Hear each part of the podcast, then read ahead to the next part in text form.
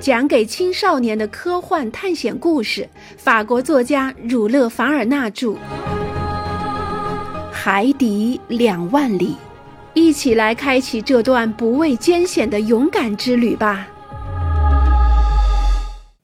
暴风雪一直持续到第二天，站在平台上是不可能的了。于是我就在客厅里记录下这次南极大陆旅行的历险。这时，我听到了在暴风雪中嬉戏的海燕和信天翁的叫声。鹦鹉螺号并没有停着不动，而是沿着海岸行驶。在斜阳掠过天边时留下的余晖中，它还往南行进了十几海里。第二天，三月二十日，风雪已经停了，天更冷了一些，温度计只在零下二度。这时，雾霭散开了。我希望这一天我们可以进行观察，但尼莫船长还没出来。小艇载着我和公赛伊到了陆地上，陆地上的泥土状况还是老样子，都是火山土，到处是熔岩、火山岩渣、玄武岩，但我还是没有发现喷出这些东西的火山口。这里跟前面一样，成千上万只的鸟类活跃在南极大陆这片土地上。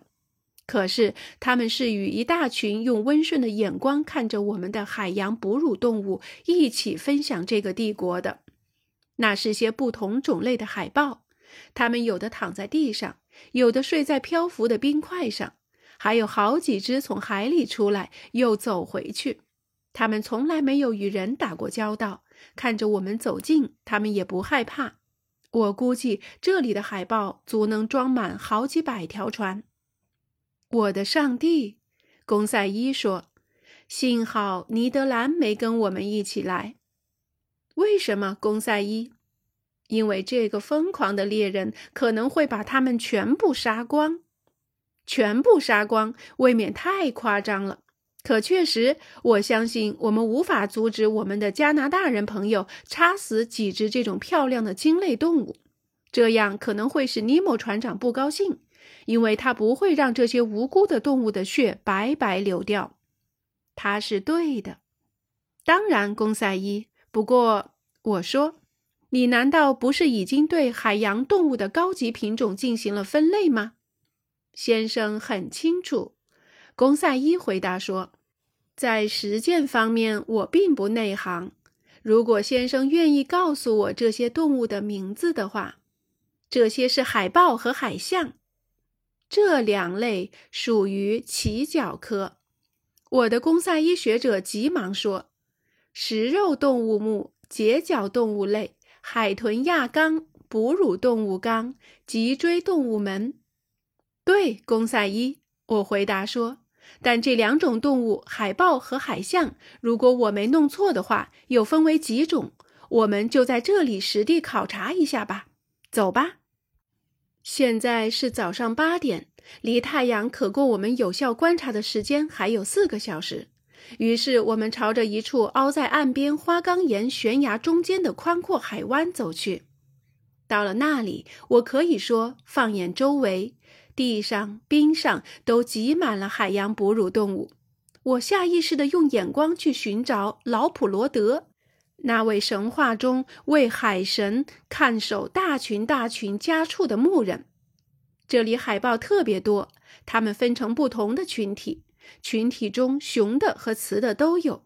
父亲照看着家庭，母亲哺育着小宝宝，里面有几只已经长得相当强壮的年轻海豹，可以自己走路了。当这些哺乳动物行走时，它们身体一收一缩，相当笨拙地靠着它们不发达的鳍，小步小步地向前跃。它们的鳍对它们的同类海牛来说，则是一双真正的钱币。我要说，在这水里，环境优美，这些脊骨会动、骨盆狭窄、毛短而密、脚呈蹼形的动物，正惬意地游动着。他们一回到地面上休息，就摆出一些十分优雅的姿态。因此，古人观察了他们温柔的容貌和他们赋予表情，就连最漂亮的女人也无法与之相媲美的眼神，以及他们的明眸和可爱的姿态之后，就以独特的方式赞美了他们。他们把雄的比作半人半鱼的海神，把雌的比作美人鱼。此时，我向公赛伊指出，这些聪明的鲸类动物的脑叶特别发达，除了人类，没有任何哺乳动物能有如此丰富的大脑组织。因此，海豹可以接受某些训练，易于驯养。我和某些博物学家的想法就一样。我认为，通过适当的训练，它们就能像捕鱼犬那样大有用处。这些海豹大部分睡在岩石上或沙滩上，确切地说，在这些没有外耳、不同于耳郭明显的海狗的海豹里面，我注意到其中有好几种海獭的变种。它们长三米，皮毛白色，头像猎犬头，两颚各有十颗牙。上下各有四颗门牙和两颗百合花形的大虎牙，在它们中间掺杂着一些海象，那是一种长得像活动的短鼻子、身形巨大的海豹种类。它们身子的一圈就有二十英尺，身长就有十米。它们看着我走近，动都不动一下。这是不是些危险动物？公赛伊问我。不是危险动物。我回答：“除非人类攻击它们。当一头海豹保护它的子女时，它发怒起来是很可怕的。把渔人的船撞成碎片可不是稀罕事儿。他有道理这么做。”公赛伊说：“我并没有说他们不能这么做。”又走了两海里，我们被一座为海湾抵挡南风的夹角挡住了去路。这座夹角直插海中。海潮涌来时，溅起阵阵浪花。夹角那边传来一阵阵吓人的咆哮，就像反刍动物发出的吼叫声一样。好一场水牛音乐会，公赛伊说：“不，我说是海象音乐会。他们在打架吗？他们可能在打架，也可能在玩耍。如果先生愿意的话，应该过去看看。”是应当去看一看，公赛伊。于是我们穿过灰黑色的岩石，走在一堆乱石堆里和结着冰块的滑脚的石头上。我不止一次摔倒，闪了腰。公赛伊比较谨慎，或者说比较结实，几乎没摔过。